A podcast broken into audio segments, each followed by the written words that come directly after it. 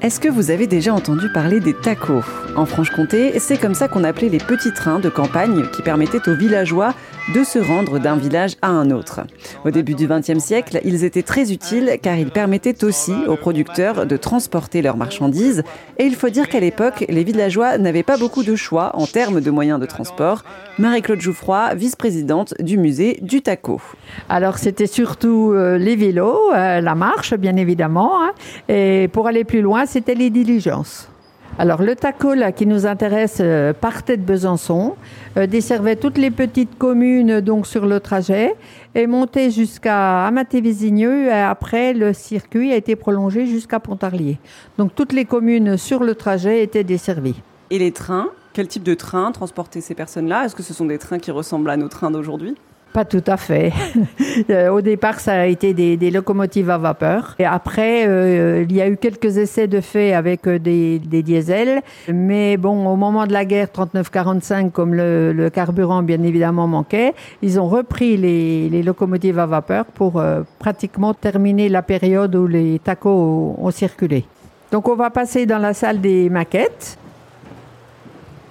Et donc la première maquette, c'est la maquette de la gare Rivote à Besançon, donc en 1953, juste au moment où les tacos se sont arrêtés.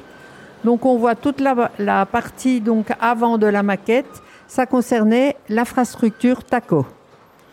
Bien évidemment, quand le taco s'est arrêté, tout a été démonté. Et en fait, euh, c'est devenu un grand parking le long, le long du Doubs.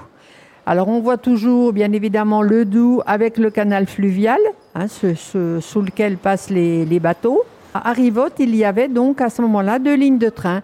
Il y avait tout ce qui concernait les tacos et il y avait aussi ce qui existe encore heureusement aujourd'hui, la ligne, ce qu'on appelle des horlogers, qui part de Besançon, qui monte sur euh, l'hôpital du Gros-Bois, Val-d'Aon, Morteau et la Suisse. C'était deux gérances différentes.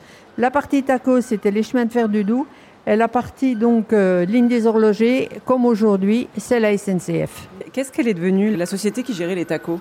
Alors la société qui gérait les tacos, bien évidemment, au moment où ça s'est arrêté, avait des, problèmes euh, financiers, puisque c'était plus rentable. Hein, euh, l'automobile commençait à arriver, et les tacos ont été remplacés par la régie des transports du Doubs. Et donc la société a été dissoute et tout le matériel était voué à la destruction. Donc là, c'est des maquettes qui remontent à quand? Alors celle-là, elle a une vingtaine d'années. Et donc ici, on est sur une, autre échelle, hein, ce qu'on appelle le train de jardin, puisque c'est cette échelle-là que les, passionnés euh, réalisaient dans leur, euh, dans leur jardin. Et on a là une pensée émue pour Bernard Sauvager, qui lui avait son, son propre réseau dans son jardin propre réseau dont la, motrice avait un chasse-neige. Et son grand plaisir, c'était la première chute de neige sur Mort, le village où il habitait, c'était de monter sur son train et de nous, nous montrer un petit peu comment le chasse-neige déblayait, la voie. Ici, la particularité de cette maquette, c'est les trois types de gares qu'il pouvait y avoir sur les tracés du taco. Donc la maquette de style Clairon, donc là, vous avez une gare où vous avez au rez-de-chaussée marchandises et voyageurs, à l'étage le logement du chef de gare. Vous aviez Renier qui n'est pas une gare mais qui est une halte. Et là, vous n'aviez pas de logement. Il n'y avait personne qui y habitait. Et ensuite, vous avez les gares du type euh, Chapelle-Luin, Goulet-les-Usiers, Bian-les-Usiers, Levier, donc euh, dans le Haut-Doubs, où là, vous avez des gares beaucoup plus euh, belles où vous avez un étage de plus et la gare était vraiment tout en pierre. Le musée du Taco est situé dans la commune de Cléron, dans le Doubs.